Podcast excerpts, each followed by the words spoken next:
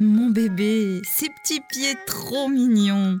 Oh, mon ventre, je sais pas si je vais le récupérer. Oui, maman est là, fais dodo, mon amour. Est-ce que j'ai le temps de prendre une douche? Une chanson douce que me chanter. Je suis tellement épuisée. Si, mère, un podcast proposé par Féminin Bio en partenariat avec Biostime, la marque de lait infantile bio, et Radio Médecine Douce, animé par Audrey Etner. Bonjour à toi qui nous écoutes et bienvenue dans Cimer, le podcast féminin bio qui materne les futures et jeunes mamans. Ici, on devient libre d'être la mère que l'on souhaite être. Si tu as décidé d'écouter cet épisode, toi enceinte, toi jeune accouchée, toi Wonder Maman, c'est que tu ressens déjà en toi cette force qui ne demande qu'à s'exprimer. C'est que malgré tes moments de doute, tu sais déjà que tout est en toi pour offrir le meilleur à ton enfant. Mes invités sont toutes des mères exceptionnelles qui ont choisi de consacrer du temps à accompagner les autres dans l'une des plus grandes aventures de leur existence. Alors si vous doutez encore de votre puissance, mes invités et moi sommes là pour vous la révéler maintenant, au creux de vos oreilles. L'équipe Féminin Bio est heureuse de vous proposer cette série de podcasts grâce à notre partenaire Biostime, spécialiste du lait infantile bio Made in Normandie. Merci à Biostime de proposer aux parents des produits sains pour bébés alliant science et nature.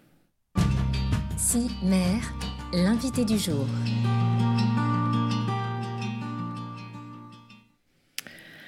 Alors les sautes d'humeur, la libido fluctuante, les dents qui s'abîment, les fuites urinaires, les hémorroïdes pendant la grossesse, puis la déchirure vaginale, les crevasses au mamelon, les couches pour les pertes de sang, voire même la dépression après l'accouchement. Autant de tabous qui taisent la souffrance des nouvelles mères. Mais pourquoi faire? Qu'est-ce qu'on fait avancer en gardant ça secret? Avec mon invité du jour, on a choisi de vous en parler, pour les faire tomber, ces tabous. Aujourd'hui, j'ai le grand plaisir d'accueillir Fleur Godard, une femme au parcours singulier. Elle a grandi dans une ferme avicole en Dordogne. Là, au milieu des poulets, elle a voulu faire du théâtre, contre l'avis de son père qui menait l'entreprise familiale. Un jour, elle s'est mise à l'aider au marché. Elle a rencontré des vignerons et monté sa boîte, vin et volaille. Aujourd'hui, elle est mère de deux enfants en bas âge, entrepreneur dans un milieu plutôt masculin au sein duquel elle s'est fait une place grâce à une volonté sans faille. Et récemment, et nous en venons au fait, avec son amie Justine Saint-Lô, elle a publié une BD sur l'accouchement. Ça s'appelle Accouche, tout simplement. Et ça parle de tout ce qu'on ne nous dit pas, justement. Bonjour Fleur, comment vas-tu? Bonjour Audrey, eh ben, ça va super bien, comme une femme libre pour la première fois depuis trois mois. C'est euh, extraordinaire. J'étais confinée avec mes deux enfants H24. Euh, et, et, donc tu viens de les laisser pour la première fois Je viens de leur dire au revoir ce matin pour quatre jours. C'est vraiment... Euh, c'est un, un, très drôle de sentiment. Eh bien, merci de consacrer ce déconfinement parental à, à venir enregistrer cet épisode de Cimer. Ça me fait très très plaisir. Alors, Fleur a énormément de choses à vous partager aujourd'hui. Aussi, je vous propose de vous laisser porter par les messages forts et les paroles réconfortantes qu'elle s'apprête à nous livrer. Maintenant, dans Cimer.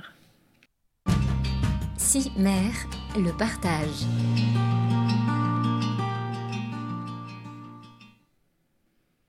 Alors, bienvenue Fleur dans cet épisode et où on va parler des tabous de mère. Alors, tu es l'auteur avec Justine Saint-Lô d'une BD sur justement les tabous liés à l'accouchement. Est-ce que tu peux nous raconter cette aventure et qu'est-ce qui vous a guidé toutes les deux vers ce projet? Alors, c'est comme toutes nos BD, c'est le fruit d'une amitié, mais euh, je vais commencer sur le titre. Accouche, point d'exclamation, c'est euh, vraiment lancé comme une, une ultime injonction euh, et c'est rentré dans le, dans le, langage commun euh, depuis. Euh, enfin, on entend ça depuis toute petite en fait. Ouais, quand on veut dire vas-y, euh, dis ta phrase en fait. Oui, oui, oui. Bah, accouche, enfin, ou je sais pas, accouche, démarre. Enfin, bon. Et ça en dit long en fait. C'est-à-dire qu'on a, on a tellement banalisé euh, et et violenté ce, ce, ce, moment que dans l'imaginaire collectif, c'est voilà, c'est devenu, c'est devenu rien. Et on voudrait que ce livre soit vraiment comme un bouclier contre toutes les injonctions qui, jalonnent le parcours des femmes. Euh, on a quand même bien intériorisé, je pense, quand on arrive euh, en, âge de, faire des enfants, qu'on était là pour le confort de tous. faire en sorte que l'espace soit, soit agréable, que le linge soit propre, que la nourriture soit prête. Enfin, il y, a quand même tout ce truc-là qui est en nous, même si on, se bat chacune à notre manière contre, contre ça. Mais la maternité, c'est vraiment le summum euh, absolu de l'appropriation de, de, nos corps par la société. Et ça commence avec l'injonction d'avoir des enfants. Après, on, on, fait euh, enfin, le, aussi du malaise qui plane autour de celles qui choisissent de ne pas en avoir. Et ça s'arrête jamais, en fait. Ouais, la première injonction, on n'est même pas enceinte, en fait. Oui, voilà. c'est cette espèce de mythe de l'horloge biologique qui, qui n'existe pas. Hein. C'est vraiment pas un scoop, mais... Euh, Enfin voilà, ce truc euh, de, de, rentrer dans le moule et de, et de faire ce pourquoi on, existe en fait finalement. C'est notre ultime mission. Euh, donc il y, a, y, a, ce voisin qui vous a jamais adressé la parole et qui tout à coup vous touche le ventre. Il y a ces, ces gens dans le bus qui vous disent comment vous tenir ou pas vous tenir. Enfin c'est c'est vraiment hyper intrusif. Et ouais, tout d'un coup, on devient un sujet public, en fait, ouais. étonnamment. Ouais, ouais. Et tout le monde a un avis, et, et ça s'arrête jamais, hein, jusqu'au, jusqu'au, je pense jusqu'au moment où les enfants s'en vont. On reste une mauvaise mère à, à tout jamais. Il y a toujours des gens qui ont un avis sur ce que mangent vos enfants, sur euh, comment ils se tiennent, sur. Euh, enfin, voilà. Alors, est-ce que c'est, on reste une mauvaise mère ou, ou c'est juste le fait d'être mère qui fait que, parce qu'on peut avoir aussi des, des choses positives peut-être qui, qui nous sont dites? Ouais, en, en, général, malheureusement, c'est plutôt les, c'est plutôt les, les critiques qui, qui, qui ont tendance à, à, se, à, se, manifester. Enfin, c'est rare qu'on vienne me dire oh, bonjour, félicitations, c'est vraiment extraordinaire la manière dont vous vous comportez avec vos enfants. Enfin, ouais, c'est vrai que jusque-là. C'est, ça, on le dit pas. Voilà. Enfin, tu peux avoir des clins d'œil de, de, d'autres mères, en fait, en l'occurrence, qui vont se dire tiens, elle est dans une bienveillance que je, que je partage et que je soutiens, mais voilà, c'est rarement le, le passant. Enfin, euh, voilà, avec Justine, on a beaucoup travaillé ensemble pendant que j'étais enceinte. Tout les, le processus de, de, des précédentes BD, j'étais, euh, j'avais un bébé soit à l'intérieur, soit en, en porte-bébé. Oui, parce que vous avez fait ensemble deux autres BD, c'est ça, sur euh, le vin, justement? Sur le vin. Ouais, on n'en a pas parlé euh, au début. Mais c'était bon, voilà, c'était euh, c'était un peu le ce qui nous a permis de, de nous autoriser à, à, à, faire, à dire qu'on fait de la BD finalement et à se lancer dans un domaine qui n'était pas celui de notre spécialité. Et, euh... et, finalement, quand tu peux plus boire, tu t'es dit on va faire une BD sur l'accouchement. Bah, il y a en fait boire. Alors ça, c'est aussi une, une, une, énième injonction, mais moi, je me suis jamais vraiment, euh, euh, j'ai jamais vraiment fait cas de ces de ces interdictions, de ces obligations. Ce qu'on a réalisé euh, avec Justine, c'est qu'en mettant bout à bout toutes les recommandations et, et toutes les toutes les, obligations euh, qu'on a en tant que femme enceinte ou euh, mère allaitante, en fait, on, reste pétrifié dans un lit et on ne fait rien. Et encore même ça, ce serait pas tout à fait autorisé parce qu'il faut quand même bouger dans une certaine mesure, un peu mais pas trop. Enfin, voilà, c'est vraiment un moment de notre vie où euh, la maternité en, général, où on est offert à toutes les critiques et tous les conseils, alors qu'en fait on on n'est vraiment pas du tout équipé pour les recevoir. Enfin, c'est généralement on est euh, on est des sortes de, de bombes d'hormones euh, ambulantes et on et on peut avoir une sensibilité qui est pas du tout euh, euh, prête à recevoir des des, des, voilà, des, des, trucs qui tombent de nulle part comme ça à tout bout de champ. Mmh. Donc juste quand c'est pas le moment, c'est là qu'on nous déverse tous ces conseils qui sont intenables de toute façon, puisqu'ils se contredisent les uns les autres de toute façon. Oui, oui. en fait, au, au, Japon, on ne va pas dire aux femmes de ne pas manger du poisson cru, par exemple. Euh, euh, en France, bon, alors on leur dit de ne pas manger de lait cru ou de saucisson. Enfin, mais c'est, culturellement, les, les, les, interdits, ils évoluent beaucoup. Et, euh, et en fait, je pense que la, la seule vraie solution, c'est de faire ce qu'on a envie de faire et, et, de vivre sa grossesse comme on, comme on le sent et d'être à l'écoute de son corps. Parce mmh. que, enfin, en fait, on sait, on sait déjà tout. Et il n'y a vraiment pas besoin de, de se laisser, euh, de, de, de, rester dans cette vulnérabilité dans laquelle on nous met euh, a priori. Alors justement, dans la BD, euh, vous avez choisi de représenter ça d'une certaine manière que tu peux peut-être nous décrire? Alors, on a décidé vraiment de, traiter ce sujet en BD parce que d'abord, sur le plan graphique, euh, c'est un sujet qui souffre d'une absence totale de représentation. on a à peine des, on a à peine des, représentations de la grossesse ou du nouveau-né, mais ça va être toujours très onirique et très stylisé. Et en fait, c'est pas ça accoucher. C'est vraiment, c'est intense, c'est parfois violent, c'est en tout cas toujours très cru. Il y a des taches, il y a du sang, il y a des placentas, des cordons ombilicaux, et, et ça, ça n'existait pas dans l'univers euh, des seins. Donc on a, on a eu envie de, de, le faire exister euh, de la manière la plus, euh, la plus crue et la plus brute possible. Et, en fait, c'est un sujet qui concerne tout le monde. Il y a, un, énorme tabou euh, qui est posé sur cette représentation graphique.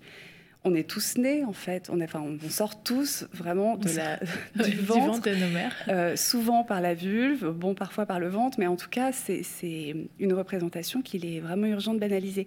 Et on a eu d'ailleurs un, grand moment de solitude quand on a présenté euh, la couverture à l'éditeur qui, euh, qui nous a fait un retour. Enfin, on avait fait quatre ou cinq propositions graphiques vraiment sur le plan, sur, le plan factuel de, de, ce qu'on voulait montrer.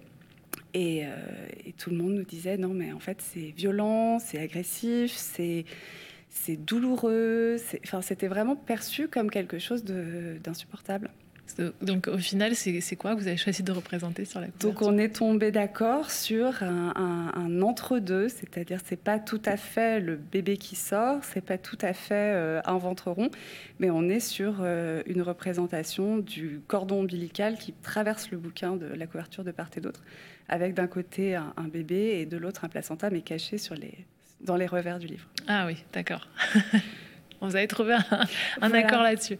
Mais parce qu'après, il y, avait parmi l'équipe de, commerciaux de, de, Marabout des gens qui étaient euh, engagés, féministes, concernés par la question, et qui nous disaient non, mais en fait, les filles, là, vous allez, euh, vous allez perdre du monde parce que les libraires vont pas assumer et ils vont cacher le bouquin et ils vont considérer que c'est une sorte d'atteinte à la pudeur et on ne peut pas montrer, la société n'est pas prête à ce qu'on lui mette ça sous le nez. C'est intéressant parce que finalement c'est un sujet sociétal hein, euh, qui, qui, émerge là en fait. Ah ouais, et c'est vraiment, euh, ça a été vraiment très très dur et très très long. Je suis assez contente qu'on ait réussi à tous tomber d'accord, mais c'était pas gagné. Mm.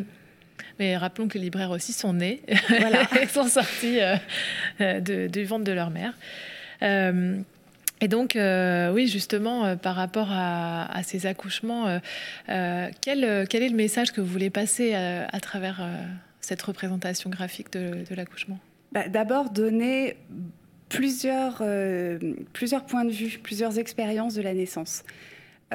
souvent, on a des livres qui sont pro-accouchement naturel ou pro-médicalisation, mais qui, vont rarement donner la voix à, à toutes les expériences en même temps. Et ce qu'on voulait, c'était vraiment euh, pas du tout porter de jugement, parce que en fait, encore une fois, on est tellement sous le poids des injonctions permanentes que ça suffit comme ça.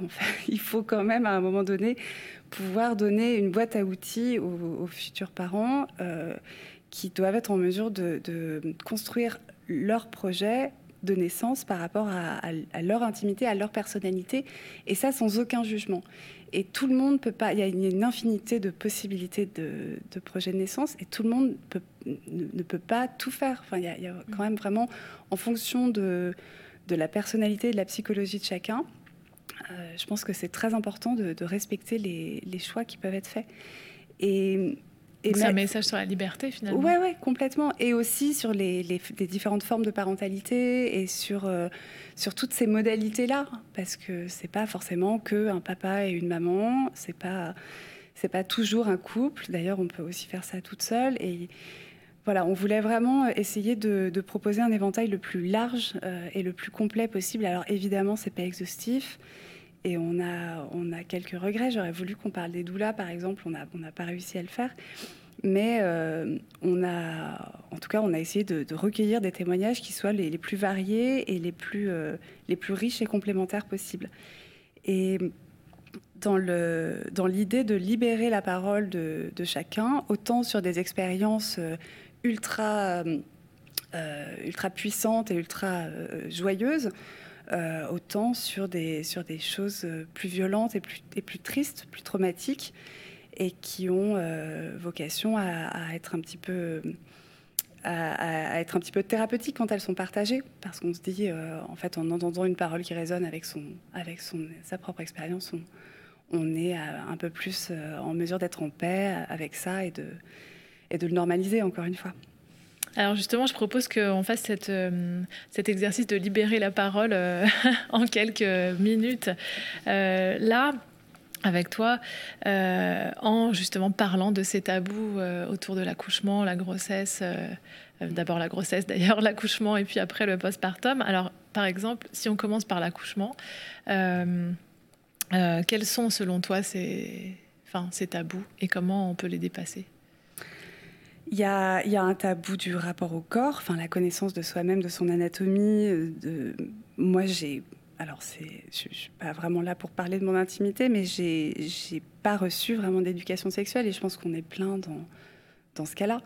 Il euh, y, a, y, a, vraiment un, Oui, oui, moi non plus. Si, si, on est là pour parler de nos expériences personnelles. Ça va peut-être résonner. Il y a vraiment un, une très très grande lacune, je pense, au niveau euh, éducation nationale, en fait, parce que tous les parents ne sont pas à même de prendre ça en charge.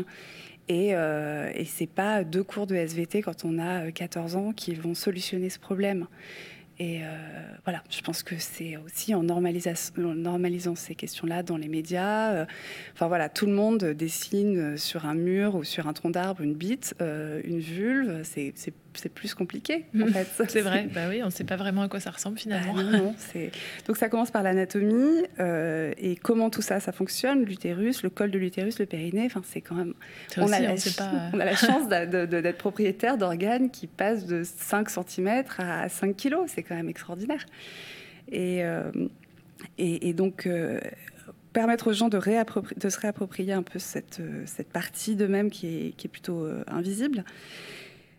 Préparer les, les, pères, ou en tout cas les conjoints, puisque ce n'est pas toujours des pères, mais il y a, y a, quand même encore un, un, gros, gros problème au niveau de la représentation de la masculinité en France. Et ce fameux euh, gentleman, dragueur. Euh, enfin, en fait, c'est pas hyper sexy de s'occuper de son nouveau-né, d'aller faire des cours de préparation à la naissance et d'être et d'être dans une dans une attention, dans une délicatesse de tous les instants au, retour de la maternité. Et euh, c'est plutôt des c'est plutôt la place traditionnellement du chasseur-cueilleur qui va qui va bosser, qui ramène de quoi et qui ensuite quand même éventuellement aimerait bien être un petit peu pris en charge parce mm. que en fait toi, tu es chez toi, tu t'es occupé de ton bébé, ça c'est cool, t'as rien fait, quoi. c'est quand même... On n'a pas encore dépassé ça. Euh, non, non, non, non, il y a un gros... Enfin, dans plein de pays d'Europe, euh, les pères ont, euh, ont trois ans de congé maternité, en fait, enfin, de paternité. Dans plein de pays Enfin, dans plein de pays. En Suède, en l'occurrence, c'est hyper... En Allemagne, ça, devient plus facile aussi, en, Hollande. bon, c'est... On n'est on n'est pas très en avance, quoi. Euh, Alors, d'autres tabous. On est là pour euh, tout. Allez, on raconte tout. on raconte tout. Alors, il y a, y a, quand même un, énorme refoulement au, niveau de, la, de la, maternité. On a cette injonction à, avoir une super carrière, à être des, femmes libres et indépendantes, et c'est super qu'on ait le droit de travailler. Merci beaucoup, les gars. En revanche, euh, arriver dans, devant ses collègues et, et, annoncer une grossesse, enfin, il y a toujours souvent beaucoup d'appréhension autour de ça. Et, même quand on est euh, indépendant, en fait, c'est pas évident de, prendre euh, ce temps-là parce que la société nous permet pas vraiment de, le faire en confort. Donc on se réveille vite à, huit mois avec un ventre énorme, en ayant vaguement une inscription dans une maternité, et il n'y a pas vraiment de, place pour, cette question de la préparation. Et finalement, ça, la conséquence de ça, c'est qu'on va beaucoup subir les, les équipes qu'on va rencontrer par, le, par l'entremise du hasard. Mais si on n'a pas vraiment pris le temps de se renseigner et qu'on qu'on n'a rien préparé, je suis pas du tout euh, dans un truc de culpabilisation, hein, attention. Mais, euh, mais c'est prendre un grand risque que de, que de s'en remettre à la chance, en tout cas. Et tout est fait, je pense, dans, la, dans, dans, la, dans les médias pour minimiser l'impact euh, des choix qu'on pourrait faire en connaissance de cause. Il y a tellement de, possibilités, encore une fois, que euh, je crois que c'est vraiment se donner la chance de, vivre un moment euh, sublime. Parce que finalement, le, tabou, il, va être aussi là-dessus, sur l'incident médical ou sur l'idée qu'on peut avoir d'un bon, ou d'un mauvais accouchement. Euh, il y a plein de femmes qui portent en elles ce truc comme un échec et qui, qui restent dans cette tristesse, et tristesse que va partager évidemment l'enfant. Et, et c'est vraiment pas une bonne idée. En fin de compte, euh, et c'est ce qu'on a vu dans notre, euh, au fil de notre enquête, vraiment la condition fondamentale du bon vécu de l'accouchement, parce que c'est ça qui nous intéresse, c'est la seule chose qui compte. On peut avoir un dossier médical euh, super compliqué avec, avec vraiment des choses qui paraissent assez tragiques et finalement un très très bon vécu et des, des parents qui sont hyper heureux et, et, qui ont le sentiment d'avoir été bien accompagnés à travers cette, ces, ces expériences-là parce qu'ils avaient une relation de confiance et qu'ils avaient choisi l'équipe avec laquelle euh, hmm. ils allaient. La préparation est primordiale, oui. Voilà, qu'ils avaient en tout cas euh, placé leur confiance dans, dans, l'équipe qui les accompagnait. Et à l'inverse, il y a des dossiers qui, sur, sur le papier, ont l'air euh, hyper simples et qui, en fin de compte, sont, sont des vécus tragiques parce qu'il y a une grande solitude, une, incompréhension totale et, du coup une grande violence plutôt psychologique. Et, en fait, euh, enfin, on rappelle que l'accouchement, euh, c'est quand même une histoire d'hormones, et les hormones, euh, avant d'être synthétisées, elles sont, produites par le cerveau, donc c'est vraiment pas un scoop que le psychologique est hyper important dans, tout le processus de la naissance. Donc, donc ça, gros tabou de, de voir réussir son accouchement et dans certaines conditions et bah, il faut, et on est dans une.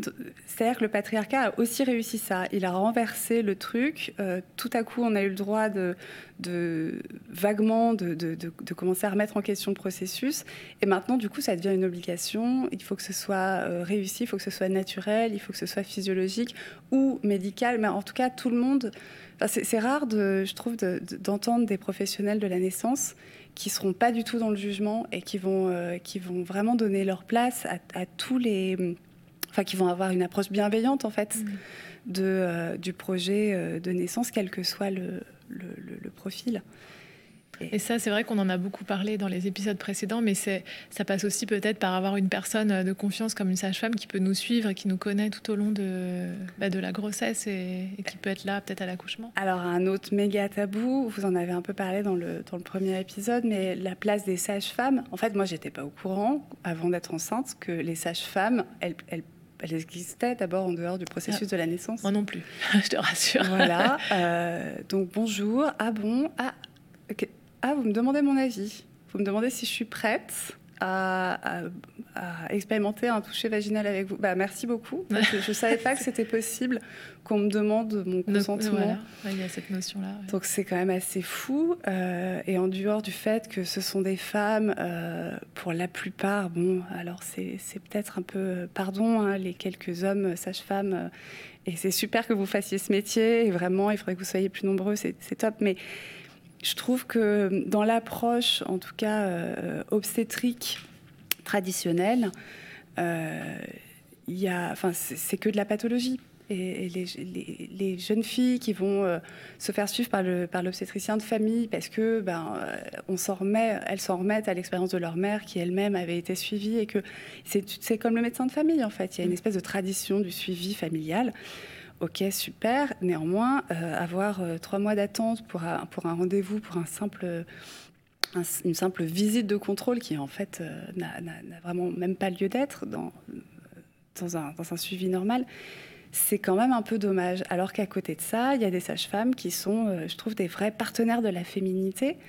Et, et qui ont du, du, mal à se remettre de la, de la grande de la grande chasse aux sorcières. Quoi. Je fais des raccourcis un peu, euh, audacieux, mais c'est quand même vraiment ça. L'histoire de l'obstétrique, euh, ça commence. Euh, c'est d'abord une histoire d'homme. Tout à fait. D'ailleurs, c'est assez. Dans cette optique-là que sont formés aussi les, obstétriciens à, la, faculté. En fait, il n'y a pas vraiment de. Je pense qu'il n'y a pas tellement de, cours autour de vraiment l'accouchement. C'est plus toutes les pathologies qui sont liées à l'utérus, etc., qui, sont prises en compte. Voilà, la technique, euh, la pathologie, la médecine. Alors, c'est super d'avoir des gens qui sont, qui sont capables de sauver un, nourrisson, enfin, même un, bébé prématuré de, 500 grammes, c'est une prouesse technique extraordinaire et tant mieux que ça puisse être possible. Néanmoins, l'immense majorité des grossesses se passent très bien et des accouchements avec, et il n'y a, a pas de raison d'être dans une approche pathologique de la, de la question parce que ça, ça, ça amène une forme d'inquiétude de, de, tous les instants.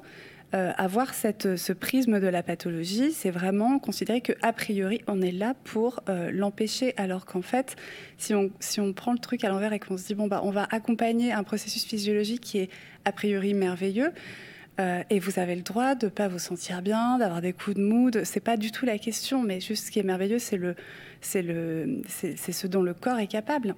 Créer euh, un être humain. Voilà, c'est juste, enfin, prouesse, prouesse technologique. Excusez-moi, mais c'est vraiment c'est, ça. une forme de magie. Euh, donc il y a, y a, quand même un, un vrai, enfin une vraie révélation. Pour moi, il y a un tabou autour de l'existence des sages-femmes et, et et au niveau euh, de, des, possibilités euh, qu'elles ont légalement. C'est encore très très compliqué. Le, tabou de l'accouchement à domicile, par exemple, qui, qui empêche la sage-femme libérale de, de l'accompagner si elle le souhaite. Oui, elles n'ont pas le droit aujourd'hui en France. Alors il y a un vrai problème euh, d'assurance. D'assurance, voilà. c'est très simple. C'est en fait c'est une espèce de coalition de toute la profession des, des assureurs qui dit, enfin, qui réfute hein, complètement, mais qui néanmoins s'est aligné sur, une, sur un forfait euh, annuel qui est autour de 22 000 euros euh, par an, sachant qu'une sage-femme, elle va gagner 500 euh, euros par accouchement, enfin facturer 500 euros par accouchement, donc gagner en fait beaucoup moins. C'est impayable, c'est un tarif complètement exorbitant. Et c'est pas un exploit de pouvoir assurer euh, cette pratique, puisque c'est le cas euh, dans, encore une fois, de nombreux pays voisins. La Hollande notamment. Ouais, La Hollande et, euh, et, la Belgique. Bon, donc, donc tout ça, enfin, c'est quand même vraiment. j'ai l'impression que en tant que en tant que futur parent, on est vraiment mis dans la place d'un patient et d'un consommateur. Et euh, c'est interdit, en fait, de, s'écouter, de se faire confiance et d'être euh, davantage dans l'intuition que dans l'obéissance et la consommation. Euh, on, vous, infantilise énormément, on vous répète.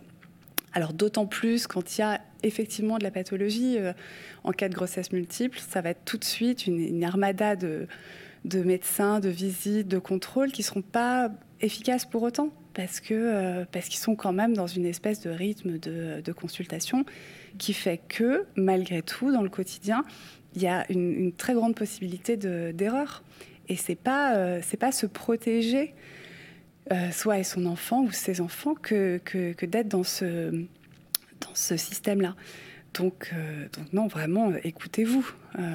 faites-vous confiance. Oui, faites-vous confiance. Enfin, vous êtes, vous êtes capable de faire des merveilles. Des euh, merveilles d'ailleurs. absolument, voilà, un prochain, prochain titre de podcast. Euh, en tout cas, y a, enfin, on est tous à la recherche d'intensité d'une manière ou d'une autre dans nos vies. Euh, il y a vraiment il y a, y, a, des gens qui font des, tas d'exploits sportifs. personnellement, moi, j'ai accouché deux fois, j'ai produit deux êtres humains, et vous, enfin, vous en êtes tous. C'est vraiment ça. Il y a quand même un, un truc absolument euh, époustouflant dans la, dans la capacité qu'ont les, les femmes euh, et toutes les personnes dotées d'un utérus de, euh, de, faire des enfants. c'est, voilà, il faut reconnaître ça et, les remercier pour toujours. Voilà, c'est parfait. C'est pour ça que on a intitulé Cimer le podcast. Alors, Maintenant qu'on a bien parlé de, l'accouchement, euh, il nous reste quelques minutes pour parler du postpartum, euh, cette période donc qui suit euh, la naissance du bébé et qui elle aussi couverte d'injonctions et tabous qui l'entourent. Alors, qu'est-ce que tu peux nous en dire, Fleur? Alors, je pense que le postpartum, c'est c'est un, cette, cette fameuse dépression du postpartum parce que c'est ce qui vient tout de suite. Quand on dit postpartum on pense à euh, on pense à dépression. Enfin c'est vraiment ces deux mots qui vont ensemble. Euh, depuis les années 70 euh, je pense il y, a un vrai truc en gros à partir du moment où toutes les femmes travaillent et où du coup les elles se retrouvent dans une solitude de facto à la maison parce qu'il n'y a plus de a plus cette tribu de femmes autour de de grand-mères, de tantes, de cousines. On, on, vit chacun chez soi dans, dans, son logis urbain, avec une grande proximité avec les voisins, mais, néanmoins dans une solitude très très grande. Et encore une fois, les sages-femmes et, la merveille de leur accompagnement euh, c'est complètement remboursé. On peut euh, aussi bien qu'on va, choisir de faire une préparation à la naissance, euh, on, peut demander un suivi postpartum. Et oui, même si on est, pas, on est passé par un parcours classique, finalement, on peut appeler une sage-femme juste à la naissance et dire bah, venez chez moi. Il n'y a aucune difficulté. voilà. C'est extrêmement simple. c'est aussi simple que, de, que d'aller suivre des, des, cours de préparation à la naissance. C'est juste. Et d'ailleurs, c'est souvent assez chouette de, faire ça avec la même sage-femme parce qu'on la connaît déjà et qu'il y a un lien. Et, euh, et même si, moi-même, pour le coup, j'ai euh, vraiment une grande propagande à faire en faveur de, l'accompagnement global, euh, c'est tout à fait possible d'accoucher dans un parcours très, très, très, très classique hospitalier et d'avoir ce confort de la préparation et de l'accompagnement postpartum plutôt que d'aller euh, à la PMI avec un, avec nourrisson minuscule et, de s'exposer en fait à des, à des pseudo-expertises médicales de gens avec qui on n'a créé aucun lien. On est quand même dans un moment d'une très très grande fragilité. On parle souvent d'un quatrième trimestre et dans plein de, cultures différentes, il y a ce, cette globalité en fait de, l'année, des neuf mois de grossesse et des trois premiers mois de vie où euh, la mère et l'enfant sont encore dans une, dans une fusion absolue. Il est sorti, mais il est encore complètement... Il fait partie d'elle et lui-même, il n'a pas conscience qu'il est une personne différente.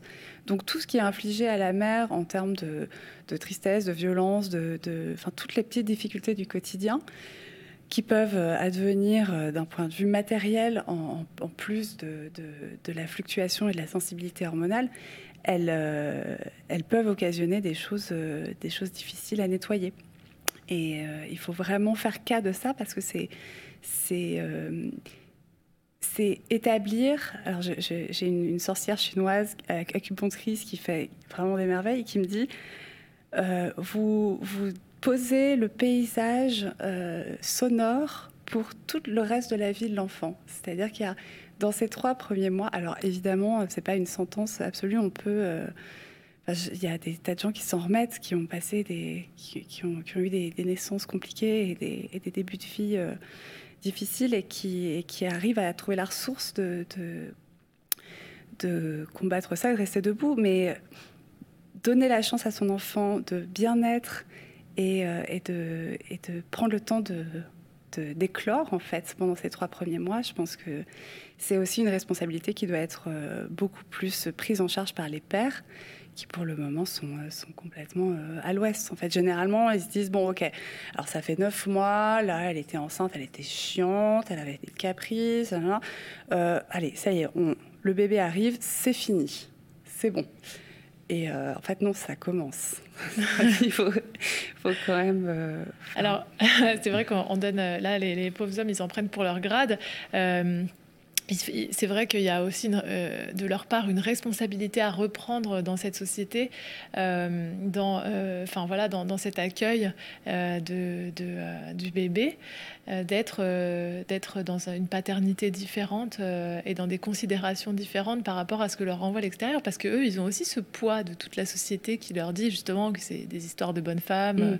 que voilà, donc euh, comment, euh, enfin, eux aussi ont ce travail à faire, ce chemin à, parcourir, et on les invite à le faire pendant les neuf mois de, la grossesse, justement. On les invite à, on les, alors d'abord, on, trouve une sage-femme géniale, euh, safe et bienveillante, et ensuite on invite son, conjoint à, venir participer au, au cours de préparation à la naissance, parce que comme tout exploit sportif, l'accouchement se prépare. C'est pas en lisant deux bouquins, si complets soient-ils, qu'on va être équipé euh, et il y a vraiment des choses, par exemple la préparation à la médicalisation, et je pense que c'est hyper important de, se préparer euh, auprès de quelqu'un qui sera indépendant de l'endroit où on va choisir d'accoucher, parce qu'il aura justement ce détachement et cette objectivité euh, tellement nécessaire.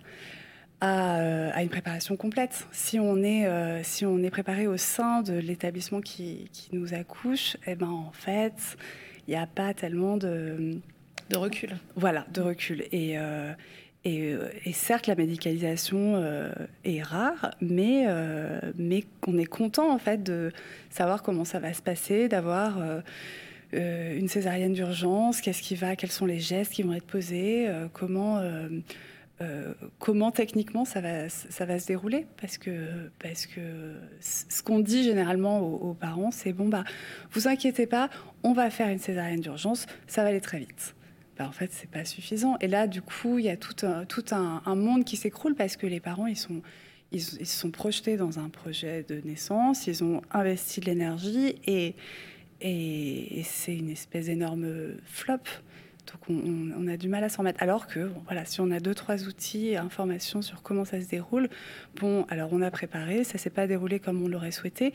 Néanmoins, euh, on est équipé et on peut rester acteur de son accouchement jusqu'au bout. C'est ça, sinon ça nous échappe complètement et on s'en remet euh, aux mains de, bah, de la suite, de qu'on n'a pas prévu et on ne sait pas à quoi s'attendre. Quoi. Voilà, c'est ça. C'est, euh, je ne suis pas en train d'inviter tout le monde à devenir des, des control freaks, mais il y a quand même ce truc de euh, enfin voilà, d'une part, faites-vous confiance et d'autre part, soyez informés au, mieux parce que préparez au mieux parce que c'est c'est votre corps mm. et, euh, et, ce qu'on va ce qu'on va poser comme geste dessus, c'est important de, de, de, pouvoir y consentir et pour ça, bah, il faut il faut être éclairé et, informé. Mm. Non, mais c'est vrai que pouvoir, euh, enfin, tout contrôler avant finalement l'accouchement permet aussi de lâcher euh, sur le moment, quoi. Mm. C'est bon, c'est bien d'avoir du contrôle, mais avant, pas sur le moment. C'est ça. Pouvoir euh, vivre l'expérience complètement. Ah moi j'ai oublié absolument tous mes cours de préparation. je, suis arrivée, je me suis dit oh là là, bon alors je vais peut-être regarder un petit tuto sur YouTube sur la respiration parce que là je ne sais plus du tout respirer, mais j'ai l'impression d'être une espèce de, vilain petit canard. Et ma sage-femme m'a m'a euh, a rouspété, elle m'a dit mais tu fais n'importe quoi. Elle, elle m'a réappris en deux secondes et tout allait bien. Mais je pense que non, je pense que sans elle, enfin j'étais une petite crotte en fait. C'était complètement. C'est une euh, alliance, c'est une alliance. Voilà. Alors juste avant de conclure. Euh, je voulais qu'on parle d'un des tabous importants de, de, de, bah, de l'après-accouchement, qui est la vie sexuelle. Mm. Et, enfin, et la sexualité, parce que je sais qu'on on, a des, mots à dire là-dessus. Euh, la vie sexuelle qui, que ben, bien souvent les conjoints voudraient reprendre vite. Euh, la vie sexuelle aussi, enfin la sexualité qui est euh, peut-être stimulée par d'autres manières pour la mm. maman à ce moment-là. Mm. Donc j'aimerais bien que tu, nous en parles, Fleur, rapidement. Alors, encore une fois, la préparation à la, à la naissance, vous proposera un cours sur l'allaitement. Et ça, c'est vraiment essentiel de le faire, quel que soit le choix d'allaiter, de, enfin, du, projet ou non d'allaitement, parce que ça vous permettra de euh, prendre conscience des processus physiologiques qui sont, euh, qui sont en action à ce moment-là.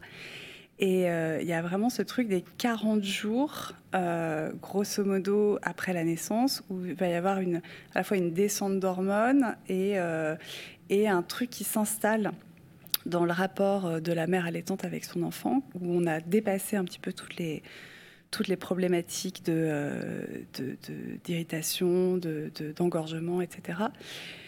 Où là, on est dans une forme d'extase. Et moi, j'ai vraiment, euh, je suis vraiment heureuse de dire que j'avais un rapport euh, érotique avec mes enfants à, chaque, à chaque tété et que c'était euh, une très très grande source de bonheur. Et je pense qu'on peut complètement euh, partager ça avec les conjoints. Et, euh, et c'est merveilleux en fait. Les seins sont sont sont un, une zone hautement sensuelle quelle que soit la, la, période de la vie. Mais à ce moment-là ils sont quand même porteurs de d'une espèce de liquide magique et merveilleux. Et et pouvoir euh, érotiser ce, cet acte-là, euh, c'est très difficile dans notre société parce qu'il y a vraiment le, le, le, toute la, le, poids. le poids de l'inceste qui, qui, plane au-dessus. Et, et tout de suite, on a, on a comme ça une espèce de, de censure. On se dit non, mais je ne peux vraiment pas partager ça. Euh, il y a tout un, tout un, truc à régler euh, d'ailleurs autour de la question de l'allaitement euh, en public. Enfin, moi, j'ai été interpellée une fois par un, un contrôleur dans un train qui me dit non, mais madame, vous êtes en train d'allaiter.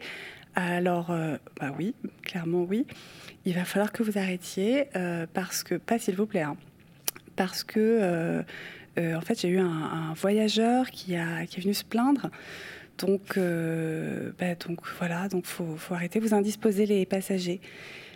Et euh, bon, ça, a pris quelques temps. Euh, enfin, j'ai d'abord pris feu, euh, j'ai hurlé dans le wagon, j'ai interpellé tout le monde. Enfin, j'ai fait évidemment un scandale. Heureusement pour tout le monde, j'arrivais en gare quatre minutes après, donc son problème a été réglé.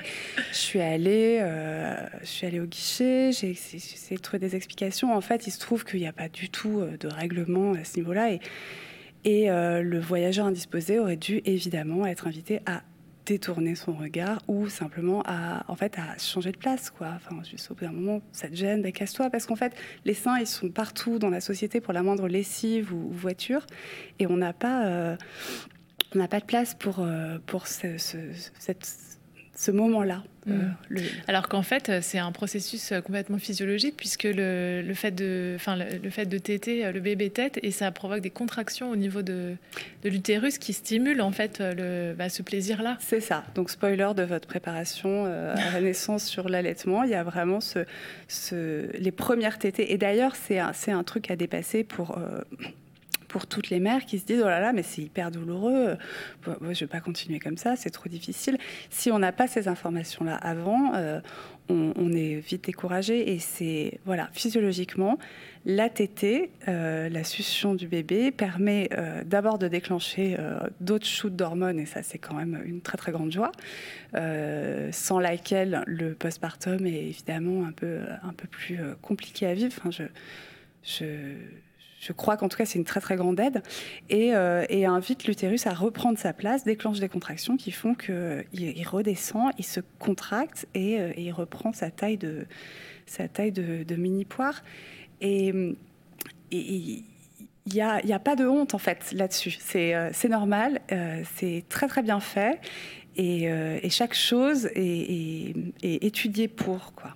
Et donc, euh, bah, justement, ce qui, ce qui, serait bien, c'est d'inviter les pères à participer euh, euh, à ce moment de tété qui, qui leur sont pas du tout volés. C'est vrai que des fois, on dit c'est mieux de donner le biberon, comme ça le père participe aussi, mais il peut tout à fait participer à ce moment d'allaitement qui est un moment finalement hautement érotique. Et disons-le aujourd'hui, puisqu'on parle des tabous.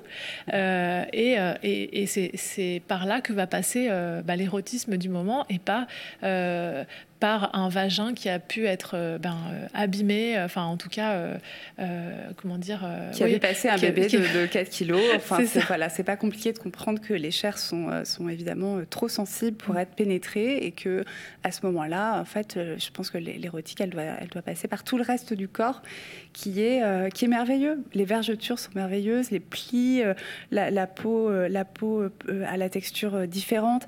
Enfin, tout ça, c'est une merveille absolue et c'est, il faut vraiment pas il faut, complètement laisser tomber les complexes du, corps euh, du postpartum parce que parce qu'en fait votre corps vous a permis d'accomplir cet exploit. Euh, remerciez-le et, toutes les marques qu'il portera euh, pour le reste de votre vie liées à cette expérience sont, la mémoire de cette, de cette merveille. Donc soyez-en fiers. Merci Fleur, je crois que on ne pouvait pas rêver meilleure conclusion pour ce dernier épisode. Euh, donc le moment est venu pour nous de refermer cette parenthèse enchantée euh, du podcast Cimer et de vous remercier du coup pour votre écoute. Euh, peut-être que vous ressentez le besoin de noter ces quelques conseils ou de prendre un temps pour vous. N'hésitez pas à vous l'offrir avec votre petit ou votre ventre rond. De notre côté, il est temps de dire merci à notre partenaire Biostim, grâce à qui nous pouvons partager ces conseils aujourd'hui pour le bien-être des enfants et le réconfort des parents. Si, mère. Un podcast proposé par Féminin Bio en partenariat avec Biostim, la marque de lait infantile bio, et Radio Médecine Douce, à réécouter et télécharger sur radiomédecinedouce.com et sur tous les agrégateurs de podcasts.